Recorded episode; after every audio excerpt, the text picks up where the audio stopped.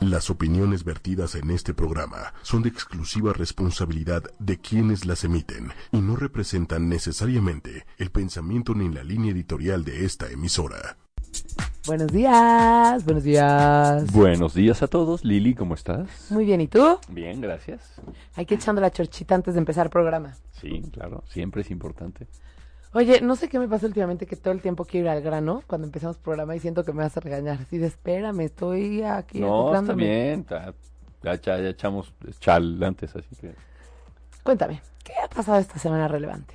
A ver, ayer eh, se juntó la Reserva Federal en Estados Unidos y decidieron subir la tasa de interés en 25 puntos base. Esto es punto 25%. Pero es mucho, ¿no? Para Estados Unidos sí es mucho, pero van a volver a subirle el próximo año dos o tres veces. Eh, seguramente Banco de México hoy, que se junta, va a subir la tasa en México o punto 25 o punto 50. Eh, primero, para mantener un poco la distancia contra la tasa en Estados Unidos. Y segundo, porque el dato de inflación que salió de noviembre no fue nada bueno, salió en 6.6, sigue estando alta la inflación. Eh, no es un tema para espantarse, en enero y febrero de este año fue cuando se dieron los principales aumentos de energía y de gasolina, lo cual quiere decir que para el próximo año, cuando eh, digamos se, se equiparen las tablas últimos 12 meses, seguramente ya la inflación comenzará a bajar. Y eso hará, siguiendo el mismo orden de ideas, que Banco de México vuelva a bajar la tasa. Eso es lo que en el papel tendría que suceder. Esperemos que suceda. Sí, después, hoy, ah, en el primer minuto del día de hoy, iniciaron las pre-campañas con los precandidatos simulados para la presidencia. Digo simulados porque se supone que el, el- periodo de pre-campañas, que dura un par de meses por ahí, eh, tendría que ser para que los precandidatos de cada partido contendieran entre ellos mismos. Sin embargo, pues Morena solo tiene uno, el- PRI, la unión del PRI solo tiene uno y la unión del PAN con PRD y Movimiento Ciudadano solo tiene uno. Eh, pero yo sí había varios, ¿no? Era Anaya y otras personas, ¿no? Sí, pero la realidad es que va a quedar Anaya. Todo el mundo sabe que va a quedar Anaya, todo el mundo sabe que va a quedar Mid y todo el mundo sabe que va a quedar López Obrador. E- El, el tema de Mid es, es complejo porque eh, para quien le entiende un poco al tema de política, eh, percibe que son, más allá de personalidades diferentes, que por supuesto lo son eh, José Antonio Mid, eh, eh, Ricardo Anaya y López Obrador, creo que en su contexto político están abismalmente distintos. Como político, por supuesto, López Obrador les lleva de calle a los otros dos. Sin embargo, Ricardo Anaya y López Obrador per se son, son en términos boxísticos, son como pugilistas, son pegadores. No, o sea, en términos boxísticos, pugilista, siento que de repente cambiaste de idioma. En términos boxísticos, me imagino que son en términos de slang, de... de... Sí, sí, sí, a ver, ellos, ellos son, son pegadores, o sea, son cuates que les gusta la sangre, o sea, en los debates les gusta que haya sangre. O sea, que- son dramáticos. que haya heridas, o sea, que, que de verdad la gente se apasione con lo que están escuchando. En cambio, Mid es más mesurado, Mid es más Cauteloso. propio, más cauto. No lo veo a Mid luchando contra estos otros dos, se lo van a comer. Este, aunque eh, escuché hace un rato los, los primeros esbozos de los spots eh, que están saliendo en el radio. Y bueno, se escucha a Mid con, este, Energía. con, con voz enérgica y... eh, pues es- Ah, de estar entiendes que es... No, pero entiendes que es pose, porque él no es así. Entonces... eh, ¿Quién sabe qué combinación rara va a salir del PRI me, me da curiosidad. No, a mí lo que más curiosidad me da es que si, si llega un momento en que eh, el PRI y José Antonio Meade no logran revertir esa imagen de, de es un cuate bueno, es un cuate honesto, es un cuate que pues, no le gusta la sangre y no quiere pelear y pues, quiere irse por la... Pudiera el PRI cambiarlo. Pudiera el PRI cambiarlo y poner a otro que tienen por ahí muy cerca, que es este Nuño, el que estaba en educación, ¿Ok? El de... El de... Aurelio Nuño, El de leer. el de LER, ¿El de exactamente el de LER, Este, Por favor, vean ese video, es que me da muchísima risa. Y Ayer, los memes. ayer lo escuché a, a Antonio, este, Aurelio Nuño. Estaba con Pascal Beltrán del Río en su programa en la mañana de radio. Y me dio, me dio un poco así de esas de penita ajena, así como tristeza, ¿Por qué? escucharlo. Porque él era el secretario de Educación. ¿Ya no? No, no, no, ya no, porque ahora está, se, se fue a dirigir la campaña de José Antonio Meade. Ah. Y entonces... ¿Qué, qué puestos tan diferentes, ¿no? Sí, sí, claro, son, son puestos completamente distintos. Y entonces lo, lo escuchas y, y en vez de escuchar a una persona que tendría que haber sido altísimamente preparada y responder, a ver, con temas de sensatez, escucho un cuate que va de respuestas, que le da la vuelta, que, eh, por ejemplo, eh, Antier, el, antier, el, lunes, el López Obrador dio sus como sus principales esbozos o lineamientos de lo que será su campaña y de lo que será su presidencia. Y- y creo que dijo cosas verdaderamente interesantes, o sea, a ver, de repente dice algunas loqueras, pero, pero así es López Obrador. Pero dijo, a ver, vamos a mantener la autonomía del Banco de México. Eso creo que le da certeza a cualquier persona. Y yo creo que sí lo cumpliría. Vamos a combatir la corrupción. Este.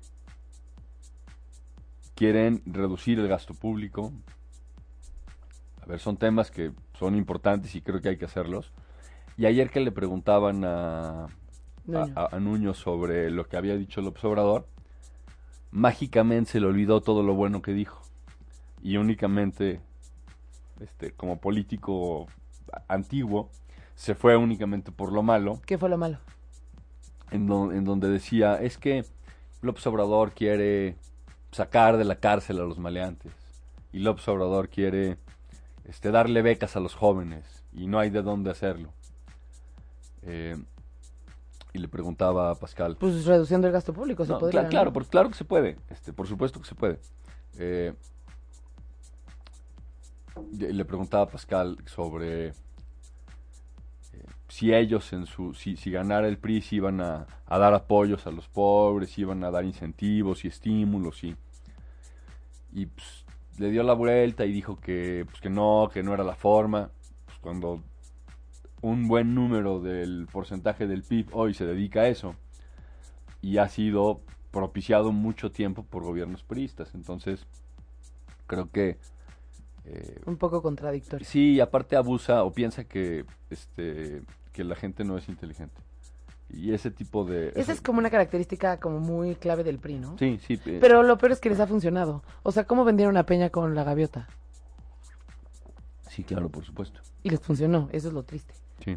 Oye, y dime una cosa, explícame un poco cómo funciona la precampaña y la campaña. O sea, ¿cuál es la diferencia? ¿Qué, qué- o sea, El tema es en- que no hay diferencia. ¿y para qué se llaman diferente? O sea, no hay diferencia porque hay un solo candidato. Claro. Pero no hay un tema como de, en la precampaña no puedes hacer todavía publicidad. No, a ver, en principio, en la precampaña, como se supone que éramos varios precandidatos, si solo hay uno, pues yo no puedo dar mi nombre, por ejemplo, ni, ni podría yo salir como figura pública. Y lo están haciendo. Y hay multas de por medio supuestamente. Sí, va a haber multas, pero, a ver, ellos hacen las leyes, entonces ellos les pueden dar la vuelta. Eh, la verdad es que es una tomadura de pelo. Otra vez, están abusando o atentando contra la inteligencia de las personas. Eh, tendrían que haber dado un periodo de campaña. A ver, solo eres el único candidato, perfecto, no tienes pre-campaña. Te volvemos a ver hasta que empiecen las campañas en febrero del próximo año. Que ahí les convendría meter a otro precandidato. Sí, o en mayo del próximo año. Exacto. Les, les convendría a López Obrador meter a otro candidato que pues ni pinte para que pueda hacer promoción también de él. Claro, pero les resta dinero, les puede restar votos, les resta credibilidad, o sea, pasan, pasan muchas cosas ahí en medio. Mm. Entonces realmente no hay una diferencia propiamente. Y es nada más están tomándole el pelo a la gente y están mal utilizando el dinero de los impuestos. Y por cierto, ¿sabes qué pasó con el tema de que eh, el dinero para la campaña, la pre-campaña, no recuerdo, de los candidatos y así, un porcentaje se iba a ir para todo este tema del sismo?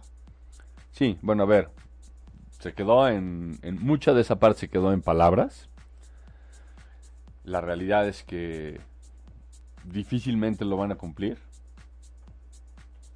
Eh, acuérdate, el, el papel aguanta todo y, y pues, si se trata de, de el, el dar una información, pues, pues se la dan y se acabó.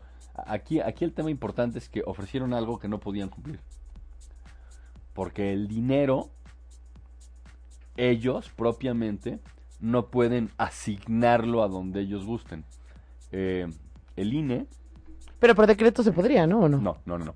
El INE es quien, eh, digamos, supervisa que la fórmula que hizo el Congreso para entregar el dinero para las campañas se cumpla. Y da los montos. El dinero no lo asigna el INE, el dinero lo asigna el Congreso. Y ese es un tema que las personas no, entienden muy bien.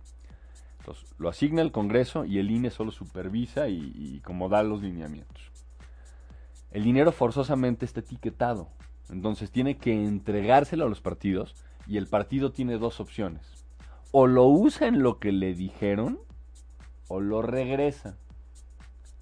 O sea, los partidos no pueden decidir en qué usarlo. No, está etiquetado ese dinero y tienen que forzosamente usarlo para lo que se los dieron. Pero pon tú, voy a decir una bobada, ¿no? Pero cuando uno quiere ayudar, puede ayudar. A lo mejor si se lo ponen en promoción, ¿no? Podría hacer casas con un letrero pintado. Pu- puede ser, puede ser, pero ahí lo que tendrían que haber hecho era regresar el dinero y ahora sí, el Congreso, al, al ver ese dinero de vuelta, ahora sí decidir con la Secretaría de Hacienda y, señores, ya no va a haber campañas, aquí este dinero, tenemos una partida extraordinaria, un ingreso excedente, Exacto. vamos a ver cómo lo ocupamos. ¿Qué sugieren? Para los damnificados, perfecto. De tal suerte que todo lo que hayan dicho son palabras al aire porque no podían cumplir nada de lo que dijeron. Que un abogado salió en un video, ¿no? Explicando que sí se podía y quién sabe. Oye, nos pone aquí Nelly que le mandamos un beso enorme. ¿Cómo lograr que AMLO llegue al poder? Cuando hoy por hoy es puntero, pero todo el aparato gubernamental lo tiene en contra, incluyendo al INE. Saludos. A ver, si hoy fueran las elecciones, a ver, si las elecciones hubieran sido hace un año, hace seis meses, hoy López Obrador ganaba. Yo pienso que va a seguir a la cabeza. Y bueno, a mí algo que me aclaró muchísimo también esta duda era que yo decía, pero da igual, porque al final se, se lo van a quitar, gane o no. Pero me explicaban, y corrígeme un poco, que si López Obrador gana por más de cinco puntos, ya es mo- casi imposible meterle mano. Sí, sí, a ver, le, le- le pueden, lo, lo pueden manipular si el, el spread es muy chiquito. Sí, la diferencia entre Sí, los sí, porcentajes sí, de si el cada gap uno. es muy chiquito. Pero si es más o menos grande, como dices, de un 5% más, es prácticamente imposible que puedan hacer algo. Yo, yo veo muy, muy complicado. Eh, eh, está iniciando López Obrador en primer lugar, Ricardo Anaya en segundo lugar. To- toda la campaña denostativa que vieron contra Ricardo Anaya en los últimos meses, No sé de qué trato, ¿me puedes contar? eh, lo, estaban, lo estaban acusando de enriquecimiento ilícito y de que su familia había robado dinero y que prestanombres y que ranchos y... La realidad es que Ricardo Anaya es queretano, este, lo, lo conozco hace muchos años, conozco a su familia y tienen mucho dinero. O sea, no es que se lo haya robado. Si se llevó algo en el camino o no, no lo sé. Pero no se hizo millonario de... Pero no se hizo millonario por estar en el PAN. O sea, no. Él ya tenía dinero, su familia tenía dinero. Entonces, eh, ¿por qué hicieron toda esta campaña denostativa? Porque al PRI no le convenía que hubiera un frente amplio. Al PRI lo que le convenía es que fuera el PAN por un lado, el PRI Como por diluirlos. el PRD por otro, sí, claro, dividirlos. En el momento en que se están uniendo, en automático, el PRI inicia la campaña en tercer lugar. Por eso es que José Antonio Mid va a tratar y su equipo de todo el aparato del PRI van a tratar de hacer lo necesario para que cuando arranquen propiamente las campañas, ellos estén en segundo lugar. Primero, yo creo que no lo van a lograr y sinceramente me gustaría que no lo lograran. Eh, creo que más allá de filias y fobias y más allá de lo que piense del PAN o de lo que piense de Morena, creo que el PRI necesita un escarmiento. El PRI necesita que lo quiten del poder nuevamente Y- y no- para que entienda que si le dieron la oportunidad de regresar era para que hiciera las cosas bien, no la bola de porquerías que hicieron. Pero, y no solo el PRI, ¿no? En general, como que todos los que están como en temas de gobernar. Oye, algo te iba a decir. ¿Y qué opinas, por ejemplo, o qué papel crees que jueguen como todo el tema de los medios? O sea, por mucho tiempo, creo yo, que el PRI así ha estado como muy aliado con medios masivos de comunicación para vender lo que le quieren vender a la gente. O sea, ¿tú crees que al día de hoy eso pueda pasar? O sea, que el PRI se haga así de Televisa y se haga así de... Y entonces puedan vender una idea otra vez de López Obrador, que es que, que miedo y que no sé qué, y que puedan vender una este imagen tipo Peña Nieto, como que vendieron, hicieron toda una historia de amor con mí y pueda cambiar la opinión de la gente, porque al pri- porque primero pasó, ¿no? Todos teníamos pánico de López Obrador. O sea, era para, eh, para mí era rarísimo encontrar a alguien que dijera, no es tan grave, ya sabes. Y hoy en día encuentras a muchos. A ver, hoy, hoy López Obrador tiene a empresarios atrás de él. Hoy López Obrador cambió su discurso. De hecho, hoy al mediodía, en un hotel en el centro de aquí de la ciudad, va a dar a conocer su gabinete o su posible gabinete. Si es suficientemente inteligente López Obrador y está bien asesorado, va a ser un gabinete plurinominal, o sea, con representación de todos los partidos, va a ser un gabinete multicultural, va a ser un gabinete con hombres y mujeres, va a ser un gabinete con gente talentosa, con empresarios, eh, sí con gente experimentada de la política. ¿Qué es lo que tiene que perseguir él? Credibilidad. Que la gente diga, ok, pues conozco a algunos, a otros no, unos me gustan, otros no, como sucede con todos, pero considero que si pones a estos, le vas a dar estabilidad al país. Yo creo que es lo que va a hacer López Obrador. Eh, de, lo de las televisoras que me dices, a ver, las televisoras tradicionales, hay, hay dos, Televisa y TV Azteca. Ahora está Imagen también, que tiene su, su cadena. Está por ahí Canal 40 y esto. Más todas las plataformas digitales. TV Azteca, dejémoslo de lado porque Salinas Pliego apoya abiertamente a López Obrador. Entonces, jamás en TV Azteca vas a Toda ver- la vida no. No, no, recientemente. Entonces, no vas a ver que en TV Azteca hablen mal de López Obrador. El PRI está, creo que, altamente debilitado. Y creo que una de las estrategias por las que salió Azcárraga de la presidencia de Televisa fue precisamente esa, ¿A poco? para no venderse nuevamente. Yo pienso que es por ahí la jugada. Este, aparte de que estaba debilitado económicamente fuerte, eh, eh, Televisa. Eh, imagen, creo que son un poco más abiertos, no tienen preferencias, este, ah, de repente algún periodista se sesga, pero realmente no tienen preferencias, y Canal 40 tampoco. Eh, yo creo que el secreto va a estar en los medios digitales, con la salvedad de que puedes manipular los medios digitales y puedes ver memes manipulados, editados, videos editados, palabras y frases que no dijeron, fotos, montajes, una serie de cosas. Eh, usualmente las personas ya entienden de eso y se dan cuenta que, que no necesariamente es lo, lo, lo que funciona. Lo que sí es, yo creo que va a ser muy poderoso lo que de, de manera, digamos, veraz se comunique a través de las redes digitales. No tratando de engañar, no tratando de manipular, sino lo que se diga de verdad, creo que eso sí va a ser bueno. Sí, está cañón. Y bueno, regresando un poco más como al tema que nos atañe, ¿hay alguna, o sea, hay alguna recomendación en cuanto a nuestras finanzas en estos como meses de pre-campaña? ¿Hay que ser conservadores? ¿No hay que ser conservadores? Este, ¿qué, qué, qué A ver. nos recomiendas? Po- pongamos el contexto. Eh, inflación va a seguir habiendo. No tanta, pero va a seguir habiendo. Es decir, ¿van a subir los precios? Sí. eh, los, los salarios, en principio, tendrían que subir el próximo año. Si bien es cierto, subieron casi 10% el salario mínimo, la realidad es que, a pesar de que sea en dos partes, una, una fue hace poco más de un mes, la otra es a partir del 1 de diciembre, se supone que hoy ya tendría que estar el salario mínimo arriba. Muchas empresas indexan sus salarios al incremento del salario mínimo, otras no, pero cuando menos el salario va a subir por lo menos un 6, un 7% para el próximo año, porque eso va a ser la inflación, el 6 y fracción. Eso quiere decir que muchas empresas van a repercutirlo en los precios, entonces va a ser un círculo vicioso con el tema de la inflación. Al subir las tasas de interés en el bolsillo de las personas, les va a pegar un poco si usan sus tarjetas de crédito o si tienen créditos de auto créditos de casa, van a pagar un poco más. Y son variables, si son fijos no. Sí, si son fijos no, si son variables sí. Entonces, digamos, bajo ese contexto, luego viene en enero la siguiente ronda del Tratado de Libre Comercio. Eso va a presionar un poco al dólar, ya, ya volvió a regresar a niveles de 19 pesos.